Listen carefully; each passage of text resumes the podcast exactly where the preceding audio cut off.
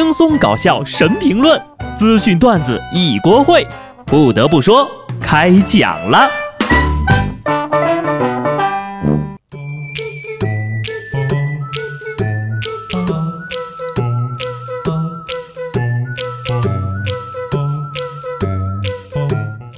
Hello，听众朋友们，大家好，这里是有趣的。不得不说，我是机智的小布。以前吧，我不玩游戏的时候，我就发现那些花两百块钱买皮肤啊，这个买特效的人是不是傻？后来我就变成了那个傻子。以前吧，不玩网恋的时候，我也觉得网恋那些人啊，是不是有毛病？后来呀，我就变成了那个有毛病的人。现在我觉得那些有钱的人啊，是不是傻？万万没想到，我突然就变聪明了。在经济上，我是一直拖着国家的后腿。不过呢，今天终于有一样让我遥遥领先了。今天呢是第十八个世界睡眠日啊。针对中国九零后年轻人的睡眠指数研究结果显示，中国九零后年轻人啊普遍睡眠不佳，呈现出需要辗转反侧才能安然入睡的状态。九零后的睡眠时间呢，平均值为七点五个小时。低于健康睡眠时间，其中呢，睡得最早的城市是上海，睡得最晚的城市呢是深圳，起床最早的城市是咱们的首都北京。哎呀，看了这篇报道之后呀，我特别想感谢你们，还说我们九零后是年轻人呐，太感动了，谢谢谢谢啊！恭喜伟大的首都北京荣获起床最早的城市，此处应该有掌声啊！我知道啊，北京为什么是起床最早的城市？你说那上下班随随便便在路上就得三四个小时，不早起那肯定得迟到啊！每天早上我都要和我的床和心爱的被子上演抵死缠绵，你侬我侬，恋恋不舍，含恨而去的虐心虐身虐恋大戏。不想起床呀！床啊，请你自重啊，请你放开我，我可是有工作的人呐。昨天呢，有个人问我啊，就说以你现在的财力，能够毫无压力的全款拿下什么？我想了想，就告诉他，煎饼果子加一个鸡蛋啊，不加火腿肠哈。开玩笑，人家现在煎饼果子都有协会了。最近呢，天津餐饮行业呢成立了煎饼果子分会，分会的会长说了，加火腿、放生菜、放土豆丝儿、加鸡柳、加辣条的煎饼果子都是不正宗的。接下来呢，他们会制定煎饼果子团体标准，规范煎饼果子行业。啊，对了，入会可是要收费的啊，一年三百。嗯，我这就去成立驴肉火烧和肉夹馍协会。来来来，大家先把会费交一下哈。这样下去啊，以后怕是再也吃不到加火腿的煎饼果子了。我就想问一句啊，凭什么人家摆个煎饼果子的摊儿还得按照你的标准来？哪有什么正宗不正宗、邪教不邪教的？煎饼好吃才是王道。不说了，有点饿。不行，还得说哈，听说那兰州拉面要申遗了是吧？那咱这煎饼果子、沙县小吃、臭豆腐、烤冷面、烤鱿鱼、肉夹馍、鸡蛋灌饼，是不是也快要申遗了呀？真的不能说吃的了啊，越说越饿，口水都出来了。天是越来越热了啊，肉都要藏不住了，留给我的时间不多了。说完好吃的呢，再了解一下有钱人的生活啊，多一个吹牛的资本。安徽芜湖啊，六十七岁的谭大爷在自个儿家的别墅里种了菜地，还喂了一些鸡、鸭、鹅。那别墅面积啊，三百八十多个平方啊，买的时候花了近百万。这大爷说了，这么做呢是为了打发打发时间啊，不想待在喧闹的城市里。没眼看六旬大爷宝刀未老，把鸡养在别墅里，天天叫不停。都坐下啊，这个可是基本操作啊。养鸡种地，那是咱们华夏民族刻在骨血里的种族天赋。本来我还有点担心哈，你说大爷养了这么多鸡鸭鹅，咕咕嘎嘎的哈，要被邻居投诉了怎么办？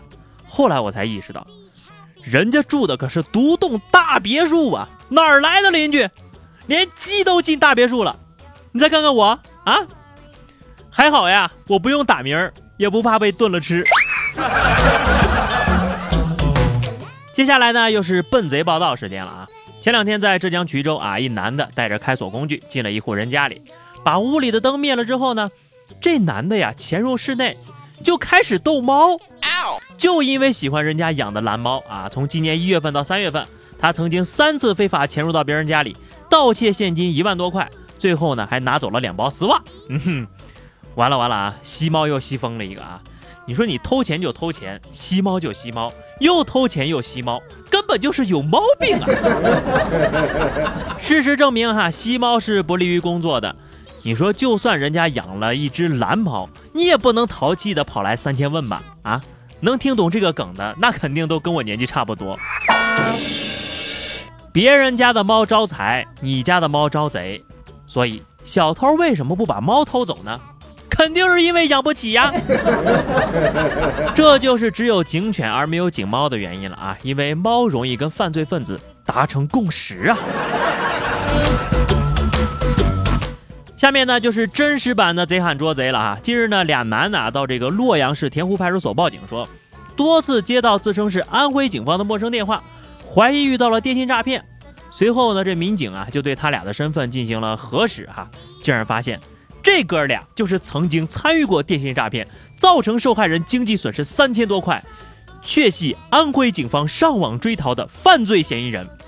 然后呢，这俩报警的就被警察叔叔给带走了。哟，您这电信诈骗犯的防范意识还挺强啊！所以这就是电信诈骗犯把警察当成电信诈骗犯到派出所举报电信诈骗犯的故事。哼哼。你说就你这脑子啊，基本还是告别电信诈骗吧啊！你说这是同行竞争太激烈，开始借助外部的力量了？就这智商，还有人被骗了三千块钱，我心疼啊！要不要吃两颗丹药补补脑啊？浙江大学开设的中药课上呀，杨昌杰等同学根据唐代药王孙思邈的著作《备急千金药方》哈，做出了古代丹药。孔圣枕中丹，这枚丹药主治读书善忘，长期服用可以让人变得聪明。有人就问了：“哎呦我去，还炼丹呢？这么厉害，能不能吃啊？有没有毒啊？”杨同学说了：“这可是一种国学复兴的好迹象啊！这个药，浙大药丸厉不厉害？名医良方，此丹药适用人群，不聪明者。大郎起来吃药了。”吃完药的大郎智慧加五，看出了金莲和西门大官人的奸情，捡回一命，皆大欢喜。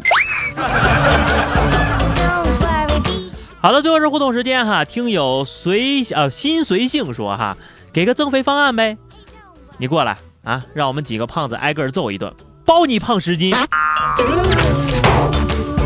上期节目我们聊的话题是啊，你最近一次心砰砰砰跳是因为什么哈？肖强说哈，这个。曾经我也小鹿乱撞过，现在呀，估计是撞死了。哼，那你的胸腔壁可以说是非常强壮了哈。听友倩说，就是现在呀，二十三点零七分，躺床上睡不着觉，心跳的还贼快，我就在想啊，是不是小布在想我呀？那肯定不是，我要是想你啊，你应该是打喷嚏才对呀。